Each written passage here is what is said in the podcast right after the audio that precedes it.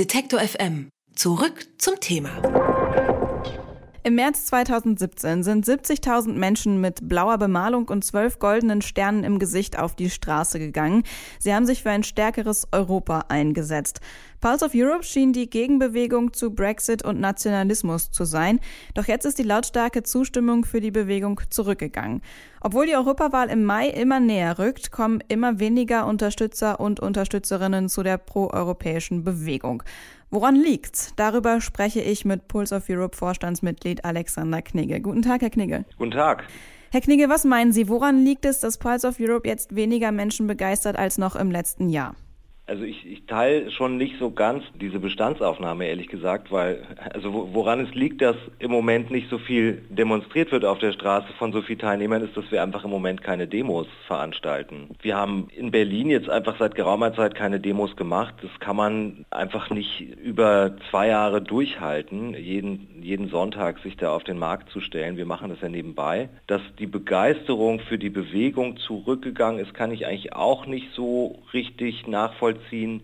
Was natürlich stimmt, ist, dass vielleicht die Situation, in der wir angefangen haben, eine ganz spezielle war. Nicht? Da muss man sich zurückerinnern, ähm, da standen die ähm, Parlamentswahlen in den Niederlanden und die Präsidentschaftswahlen in Frankreich bevor. Und das war natürlich eine Situation, wo viele so eine äh, akute Bedrohung sahen der ja, eigentlich der Europäischen Union in ihrem Bestand. Ne? Und das hat natürlich mobilisiert. Spiegel Online schreibt von einem internen Alarmschreiben an führende Mitglieder, in dem von einer Krise die Rede sein soll. Sie würden das mit der Krise also nicht unterschreiben? Nee, ich weiß ehrlich gesagt schon nicht mal, was für ein Alarmschreiben der meint. Also in diesem Artikel steht so einiges, was ich gar nicht nachvollziehen kann und was auch nicht so richtig erklärt wird. Ähm, es geht schon damit los, dass die Überschrift Krieg der Sterne heißt und irgendwie behauptet wird, wir wären in einem Krieg mit anderen proeuropäischen Initiativen. Da weiß keiner von uns was davon. Wir haben also mit diesen beiden Initiativen, die da genannt werden, haben wir ganz freundschaftliche und gute Kontakte. Wir haben jeder unseren Bereich, wo wir für Europa streiten, Volt als ähm, Partei, die tatsächlich jetzt antreten wollen, nicht mit eigenen Listen in verschiedenen europäischen Ländern. Und Diem hat auch seine Bereiche, wo sie mehr machen. Wir haben ein bisschen anderen Akzent. Wir sind eigentlich der Überzeugung, dass es auf ganz vielen Ebenen äh, für Europa gekämpft werden muss und wir sehen die überhaupt nicht als irgendwie Gegner an. Wie unterscheiden sich denn Ihre Vorstellungen eines zukünftigen Europas von anderen Bewegungen wie Volt oder von äh, der Bewegung von Janusz Varoufakis DiEM25? Also wir sind ja als spontanes Bündnis einfach aus Sorge um den Bestand der Europäischen Union auf die Straße gegangen und das hat eben Mitstreiter und Aktivisten aus allen politischen Lagern angezogen. Ne? Und das habe ich hier ganz persönlich in Berlin erlebt. Wir haben hier bei den Organisatoren, die das gemacht haben, wir sind ein Team von ungefähr 25 Leuten, die hier regelmäßig aktiv sind. Wir haben alle Parteifarben dabei, ne? von ganz links bis stramm konservative CDU. Und ähm, in diesem Punkt, dass wir gemeinsam etwas für den Erhalt der Europäischen Union tun wollen, sind wir uns alle einig. Und das macht es natürlich jetzt schwierig, zu einzelnen konkreten politischen äh, Projekten sich auf etwas zu einigen. Das ist aber, glaube ich, auch nicht nötig. Also wir stehen ja nicht so sehr für einzelne spezifische politische Projekte, sondern wir stehen eher für eine gemeinsame einende Haltung. Und wir sind eigentlich alle der Meinung, dass auch das wichtig ist. Dass es natürlich wichtig ist, über einzelne bestimmte Dinge zu reden und sich da einig zu werden, aber dass es auch wichtig ist, dass eben die grundsätzlich positive und konstruktive Haltung zur Europäischen Union gezeigt werden muss und eine Stimme haben muss. Und da sehen wir unsere Aufgabe. Die Politologin Ulrike Gero hat über Pulse of Europe letztes Jahr gesagt, dass ohne konkrete Forderungen jede Bewegung schnell zusammenbricht. Unterstellt also genau diese fehlenden konkreten Punkte. Äh, können Sie sagen, was sind denn konkrete Sachen, die Pulse of Europe für die Zukunft von Europa fordert? Das klingt jetzt ähm, ein bisschen vielleicht romantisch oder bisschen, vielleicht klingt es wieder ein bisschen allgemein. Ich glaube, wir müssen all unsere auch Ideen für die Zukunft der Europäischen Union ähm, dar darauf überprüfen, ob wir sie eigentlich als Europäer denken. Ne? Wenn man sich die politische Landschaft anguckt, sind ja eigentlich in, zum Beispiel in Deutschland jetzt fast alle Parteien würden sich eindeutig als proeuropäisch bezeichnen. Jetzt gibt es Parteien, für die ist Europa irgendwie vor allen Dingen vielleicht stabile Währung und freier Markt.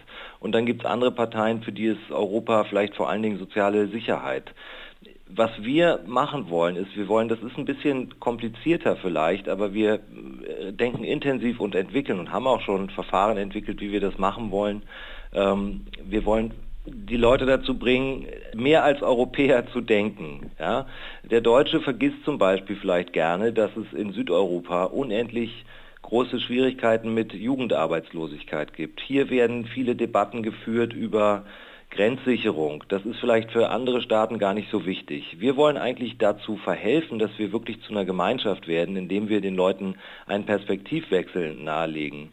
Das kann dann für jeden andere politische Forderungen nach sich ziehen, was tatsächlich jetzt konkrete Projekte angeht. Aber wichtig ist einfach, dass wir den anderen wahrnehmen, auch die anderen Nationen und dass, wenn wir sagen, wir sind Europäer, dass wir auch Dinge aus einer europäischen Perspektive betrachten.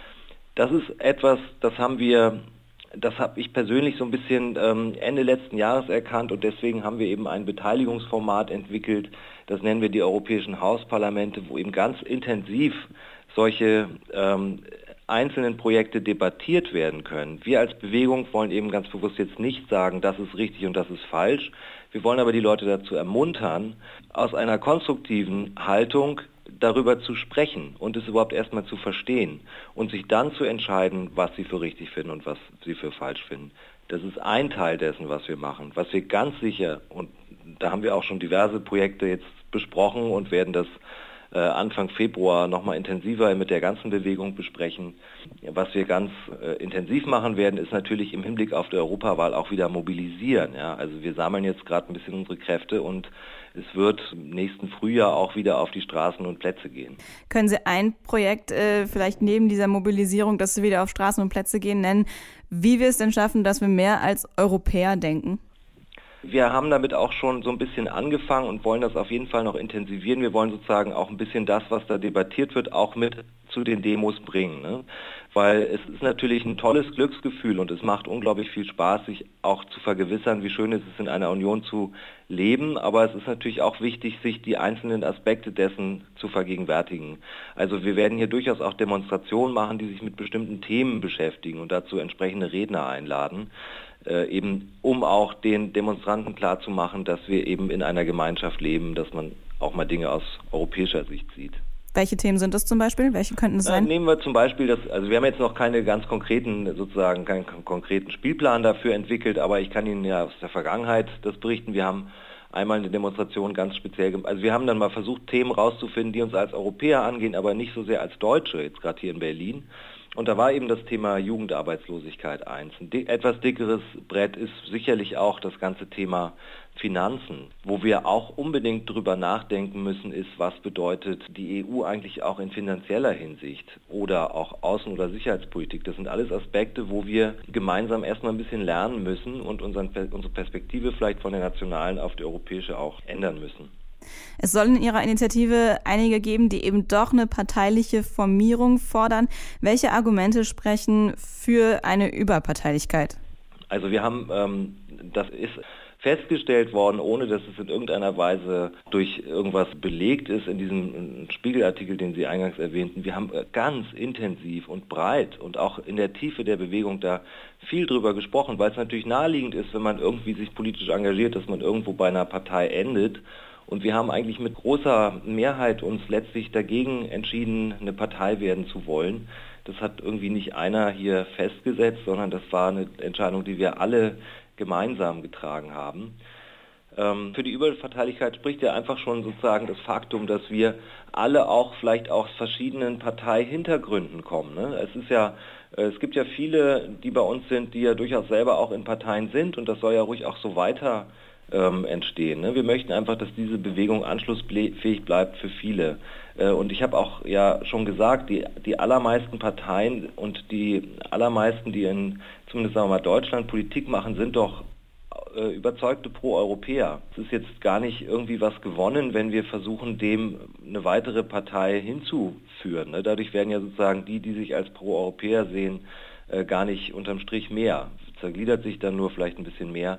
Und deswegen haben wir uns eigentlich dagegen entschieden, zumal es gibt ja durchaus auch, die sind ja auch erwähnt worden, es gibt ja durchaus auch Parteien, die sich ganz speziell als proeuropäische Parteien oder als europäische Parteien verstehen und zu den Dingen, die vielleicht auch Pulse of Europe so ein bisschen erreicht hat, gehört, glaube ich, auch ähm, die Gründung von Volt, die ja inspiriert worden sind durch die Demonstrationen, die wir da Anfang 2017 gestartet haben. Wer das möchte, der kann da ja auch hingehen. Das ist ja prima. Ich glaube nur, dass es ganz viele verschiedene Bereiche gibt, die zu beackern sind und unsere Bewegung ist eben als überparteiliche gestartet und möchte das auch mehrheitlich bleiben. Euroskeptiker gibt es sicher einige, aber eben auch Initiativen wie Pulse of Europe. Die wollen gerade vor der Europawahl im nächsten Jahr für Europa begeistern. Ob sie das mit sinkender Beteiligung können, habe ich Alexander Knigge, Vorstandsmitglied von Pulse of Europe, gefragt. Vielen Dank für das Gespräch. Gerne. Detektor FM kann man übrigens auch live hören. Wir senden rund um die Uhr ein Online-Radio mit Kopf, Herz und Haltung. Im Wortstream mischen wir wissenswerte Themen mit moderner Popmusik und der Musikstream ist der perfekte Tagesbegleiter mit frischer Musik.